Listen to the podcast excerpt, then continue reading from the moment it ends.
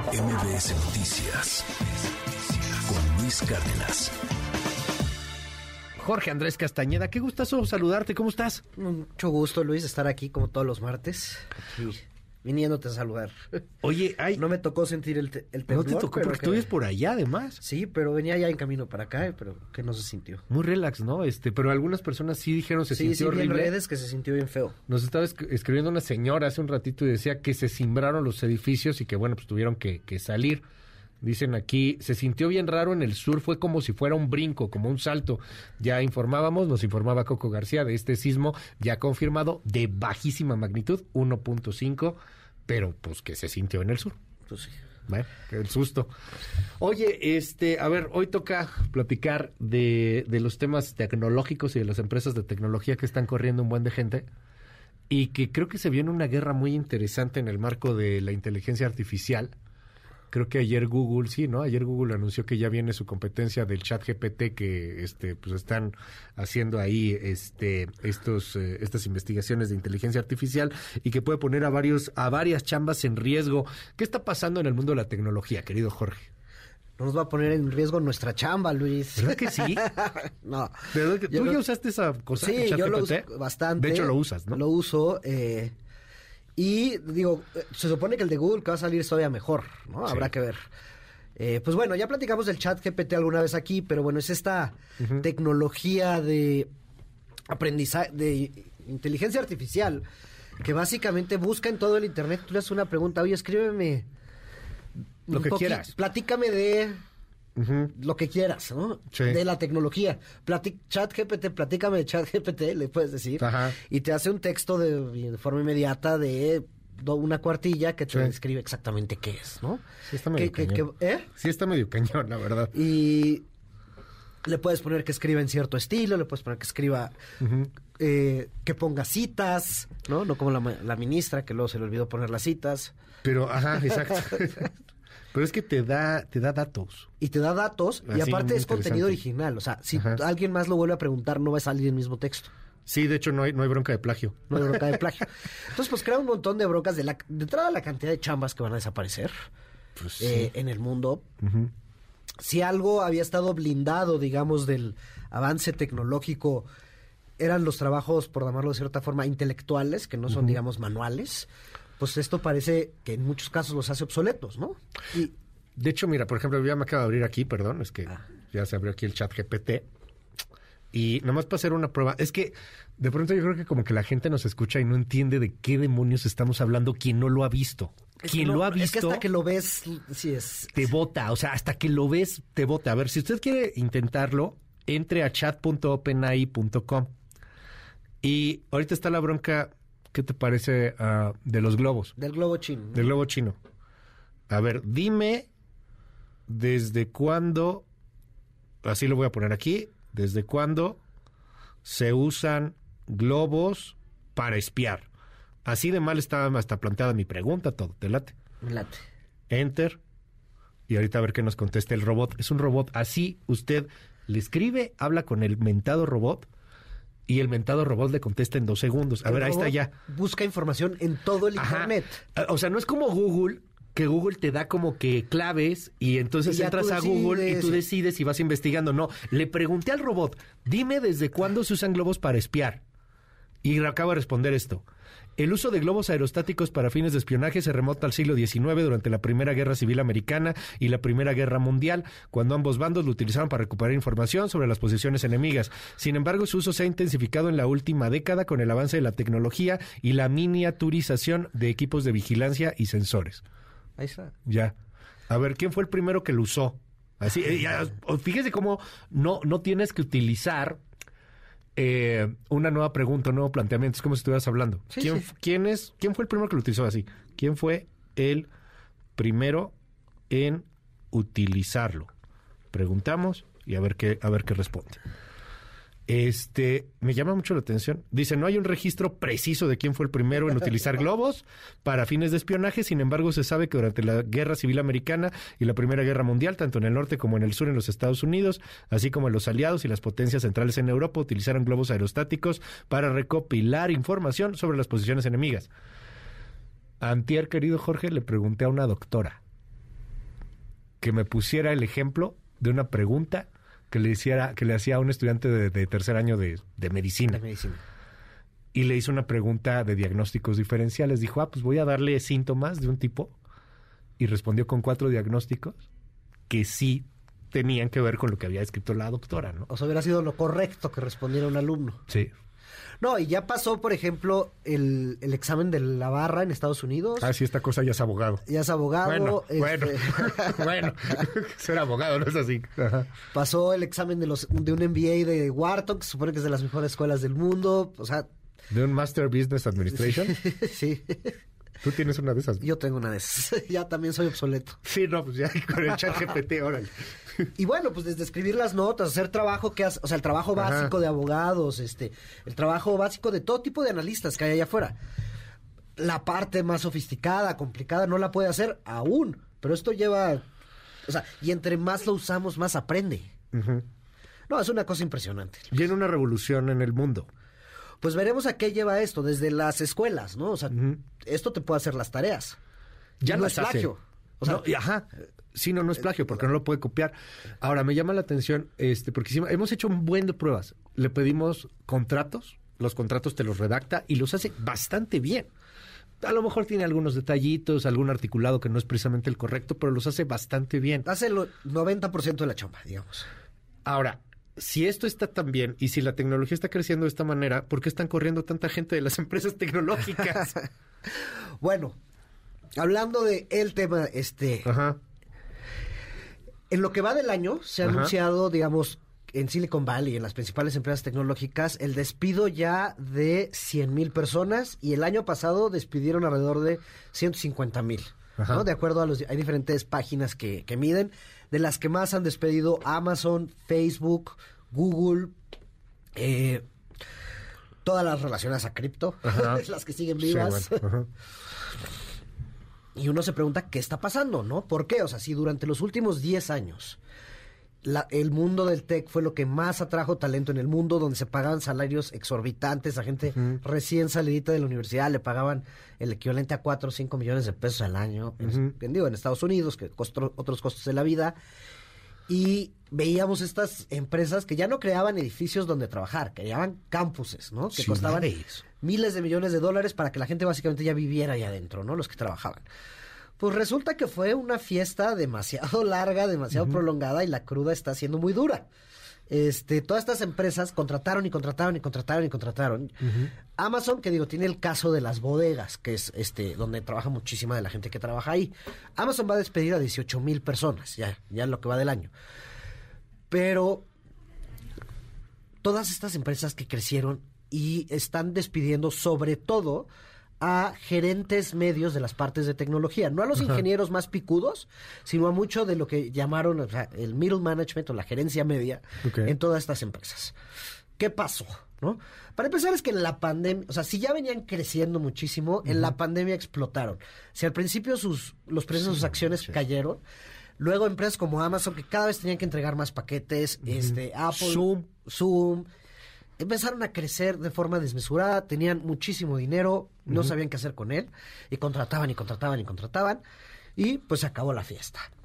Y el otro gran problema que pasó es que cuando inicia la crisis, digamos, el año pasado, y empiezan a caer muchísimo los precios de las acciones, sobre todo de estas empresas de tecnología. ¿Te acuerdas un día que la de Facebook, que ahora se llama Meta, cayó 40% porque reportaron mal resultados? Este Google le fue pésimo. Entraron los famosísimos inversionistas activistas, se llaman, ¿no? Ok. Que son ciertos grupos de inversión. eh, ¿Viste la serie Billions? Sí. Pues es como el cuate de sí. Billions, ¿no? Más o menos, por ponerlo sencillo. O sea, Este- millonarios que además están Que bien le entra- metidos en temas como sociales. y No, así, no, que, ¿o le entra- que ver una empresa en una situación que Ajá. dicen, tu acción debería de valer 100 Ajá. y vale 40. Entonces yo voy a comprar un montón de acciones a 40, pero te voy a obligar a hacer las cosas que yo creo. Que voy a juntar a hacer. otros accionistas que las cosas que tienes que hacer para que valga 100, porque es lo que yo creo, y Sí. pues yo levanto lana para hacer esto, ¿no? Sí. Y estos, y son pues bastante gruesos y mala onda, estos activistas, estos Ajá. inversionistas activistas, ¿no? Llegan, eh, con la cantidad de acciones que compran, entran a los consejos de administración, presionan mucho a los directivos de las empresas y en este caso le están diciendo, a ver, creciste demasiado, hay aquí eh, redundancias, no hay razón para que haya 10 personas haciendo lo mismo, necesitamos que tus márgenes lleguen a tanto. Y para eso, pues tienes tres opciones. Está entre los inversionistas reales, o sea, los administradores. O sea, se sientan con los con Mark Zuckerberg y le, y le dicen, oye, no, a ver, no necesitas tener a cinco para traer el café. Exactamente, ¿no? Vámonos. Vámonos, escoge a uno.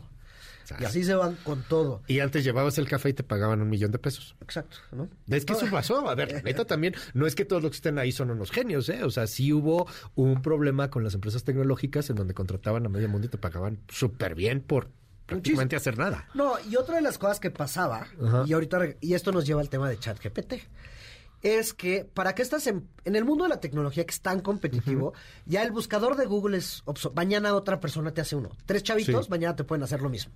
Entonces, estas empresas tienen que estar innovando de forma constantemente e invirtiendo en proyectos que parecen hoy una tontería, ¿no? Ajá. Como Microsoft invirtió en ChatGPT en su momento y dijeron, y vamos a dedicarle gente y recursos a un robot que te va a responder preguntas. Pues, ¿por qué? Hoy eso es una, no manches, un inversionista activista te diría, a ver, espérate, ¿por qué estamos haciendo esta tontería? Esto está perdiendo dinero, no necesitamos hacerlo. Ajá, claro. En su momento, Amazon eh, empezó a investigar una cosa que era por qué no le rentamos nuestra capacidad de cómputo a otras empresas. Y eso se volvió Amazon Web Services, que es lo que genera más dinero hoy en Amazon, ¿no? En Google, que luego vemos estas locuras de los coches que se manejan solos y todas estas cosas, pues tienen que tener 40 de estos proyectos que parecen una locura para que uno de repente sea ChatGPT. Porque si no, el, ambiente y el mercado es tan competitivo que mañana unos chavitos ya inventaron este el buscador de Google. Que es el tema justamente de ChatGPT ahorita, ¿no? O sea, que se pelearon y que Google acaba de decir así, pues nosotros ya llevamos mucho mañana en París vamos a anunciar nuestro ChatGPT que se llama BART. Y llevan años en esto. Este, tenían una empresa que compraron de esto hace varios años y, y los que le saben me dicen que su algoritmo es todavía mejor. Vamos a sí, seguramente, pues es Google. Pero ChatGPT es Microsoft. Y Elon Musk también tiene inversión. Y también fue de los primeros. Ahora, perdón. ¿Qué quiere decir esto para personas cualquiera como tú y yo? ¿No? Porque bueno, esto está pasando allá en California. Corrieron a toda esta gente y van a seguir corriendo. Ahora, las acciones, hasta hoy, que otra vez van mal, habían respondido de forma positiva a estos despidos, ¿no? Sí. Eh, veremos qué pasa con el precio de la acción, que es lo que va a definir si siguen despidiendo o si ya se acabó. Porque a la vez que despiden, también dejan de contratar. En todos estos programas de tecnología o de los, en las maestrías de administración, que ya ChatGPT lo puede hacer, los principales que reclutaban eran estas empresas de tecnología. Y ahora, pues hay esta duda. Yo tengo amigos que están allá, digo, más chavitos. Pues los pobres no saben, porque si cierran las chambas de tecnología, pues todos esos se van a las otras chambas y entonces todo se vuelve más competitivo. Pero es una gran oportunidad para las empresas que ahora sí se toman, las empresas que no son de tecnología, ahora hay un montón de gente allá afuera que en realidad sí sabe de lo que está hablando, ¿no? Cuando tú ves a los bancos, a las empresas de bienes de consumo, a las empresas de retail, que invierten y terminan contratando, eh, dicen, vamos ahora sí a tomarnos en serio lo digital, les cuesta muchísimo porque no pueden contratar al mejor talento que hay allá afuera. Porque la mejor gente quiere trabajar en Google o en Apple. Sí, claro hoy hay la oportunidad de que esa gente son gente muy capacitada, que ganaba mucha lana, pero pues muy fregones, van a conseguir chambas. Pero que se ponga abusado y va a poder que se diversifique, ¿eh? que se diversifique, ¿no? O sea, la cantidad pues de, empresas que te están contratando. Ahora son bancos, ahora también pues, son y que restaurantes. Empresas ahora sí puedan tomarse en serio la parte tecnológica y digital. Sí, claro. Hemos visto un montón de esfuerzos fallidos de bancos que tienen aplicaciones que no sirven. Cañón, en México casi todos. Es en buena onda. En México la mayor parte de bancos tienen una aplicación del nabo. Y por eso están ganando tanto el fintech. Por eso. Porque chavos este, que dicen, oye, yo en mi vida me quiero ir a formar al banco. Entonces bajas la app, que además en la app la bajas, te das de alta ahí y ya tienes tu cuenta fintech en dos segundos, ¿no? bueno, en dos segundos, pero sí en diez minutos ya tienes una cuenta de banco. Las empresas de retail o de, venta, o sea, todo mundo tiene hoy una oportunidad de darle la vuelta. Y esto en el contexto de estas nuevas herramientas que van a cambiar el mundo del trabajo, como el chat GPT. Yo estoy muy asustado de quedarme sin trabajo. Es que sí este está muy cañón. De verdad que sí está muy cañón. ¿Qué te parece si lo hablamos en la siguiente semana? Me encanta. Este, chat GPT porque ya vamos a tener a BART, o sea, lo que va a anunciar Google, que lo saca hasta marzo, marzo es nada, estamos unas semanas, y de verdad yo creo que mucha gente nos está escuchando y está diciendo de qué diablos están hablando. Entre, y no le estoy haciendo comercial, entre, si tiene oportunidad, en chat.openai.com y pregúntele lo que se le antoje. Hay una persona que le está haciendo preguntas en torno a su dieta. Y entonces le dice, oye, yo necesito este, tantos carbohidratos, tantos gramos de carbohidratos, tantos gramos de proteínas. Y entonces le empieza a recomendar recetas para hacerlo. Y no solamente eso, le da la lista del súper. O sea, compra esto. Y esa es como de las aplicaciones más... Da. Las notas en los periódicos y en las... No des ideas, no es cierto. Las notas en los periódicos no es cierto. Eh, lo que hacen los abogados jóvenes, como decías, los contratos. Contrato te lo hace esta cosa. no lo que hacen los analistas de investigación, incluso para académicos, digamos, ya Sí, está establecidos. cañón. Ajá. toda esa parte que tú lees en, un paper, digamos, si tú si eres igual de aburrido que yo y te pones a leer un paper de vez en cuando, Ajá. toda esa introducción y ese rollo de por qué hay que hacer este Sí, paper, te lo eso te lo hace- hace en cinco te lo hace en minutos. cinco minutos. Ah, sí va a cambiar el Y mundo. Vamos a en platicar de eso. español y en inglés, ¿no? No, Este, y en 125 sí, sí, sí, idiomas. digo, pero Eh, para que la gente lo pruebe. Estábamos viendo esto en Microsoft que sacaron un widget para Teams. Para usted a lo mejor ha usado Zoom o ha usado Teams. Esta cosa puedes tenerlo en tu conversación de Teams. Ay, te hace la minuta. Te hace la minuta de la reunión del, del Teams, del Zoom, pues, o sea, del Teams, que es el de Microsoft. Y no solamente eso, hay una posibilidad de que te empiece a traducir en tiempo real. Entonces estás hablando con un francés, un chino, un japonés y como el chiste, ¿no? Este. No, y eso, ah, eh, digo, por ejemplo, yo que tengo ah, bastantes Sí. amigas que se dedican a la traducción simultánea y, se y estudiaron años. No, pero es que no es fácil. Está bien grueso hacer traducción simultánea. Estudiaron años para hacerlo, pues si esto lo puede hacer, Y no lo hace mal. O sea, Digo, no lo hay detalles. perfecto. Ajá, no lo hace perfecto. pero No lo hace mal. Sí, sí. Sí, no, no lo hace mal. No, no, le estamos hablando de algo que quizá vaya a revolucionar el mundo. Yo creo que sí, muy cañón en los próximos meses. en No, los yo te diría años. no sé. tenemos que esperar años. O sea, Ajá. ahorita va a ser hypeadísimo, hypeadísimo, hypeadísimo. Luego la gente se va a sacar ¿Cómo hypeadísimo? O sea, va a subir, subir. Ah, ya, todo el mundo va a estar hablando de eso. Y de repente vamos a encontrar sus limitaciones. Sí, sí, las tiene. y si las tiene, Sí las tiene. y luego to- y, nos, y digamos los medios y todos vamos a saltar a otra cosa y esto poco a poco se va a ir metiendo en nuestra vida diaria. En estas cosas que dices, como la dieta, ¿no? Este temas de educación de los hijos, No, es que está cañón. en los trabajos. Mira, yo, yo le vi una. Bueno, ya rápido te lo cuento así, ya, Perdón ya, ya. gangoso, estuve sí, no, todo el está bien. ¿no? Ya, ya, este, que salud, que te mejores, te dicen aquí en el WhatsApp. Le, le pregunté sobre un libro, este, porque no me acordaba del título del libro, y le digo, es algo de un jardín y habla como de unas cosas chinas que se hacían muy mal. No, no le atinaba, no le atinaba, al final sí le atinó, y era en el jardín de los suplicios, que lo cita este eh, Julio Cortázar en su rayuela. Y, y le digo, oye, ¿te acuerdas en qué capítulo de Rayuela citan esta cosa? Y me dice, sí, en el capítulo 69. En eso se equivocó, es en el capítulo 14. Todo lo demás estaba bien. o sea, ese es lo único que se equivocó, es que no era en el capítulo 69, sino en el 14. No, no, me puse allá a gruesísimo. probarlo y dice, está muy grueso, o sea, está cañón. Bueno, ya lo platicaremos la otra semana. Hablamos de todo lo que puede cambiar con ChatGPT, con BART y con estas nuevas tecnologías de, de inteligencia artificial. Querido Jorge, te mando un abrazote. Bueno, te lo doy aquí. Tus, tus redes y esas cosas. En mis redes estoy en Jorge Acasta, ahí escribimos Ajá. en El Economista los jueves y cualquier cosa ahí nos encuentran en las redes sociales. Muchas gracias, Jorge. No, gracias a ti. MBS Noticias con Luis Cárdenas.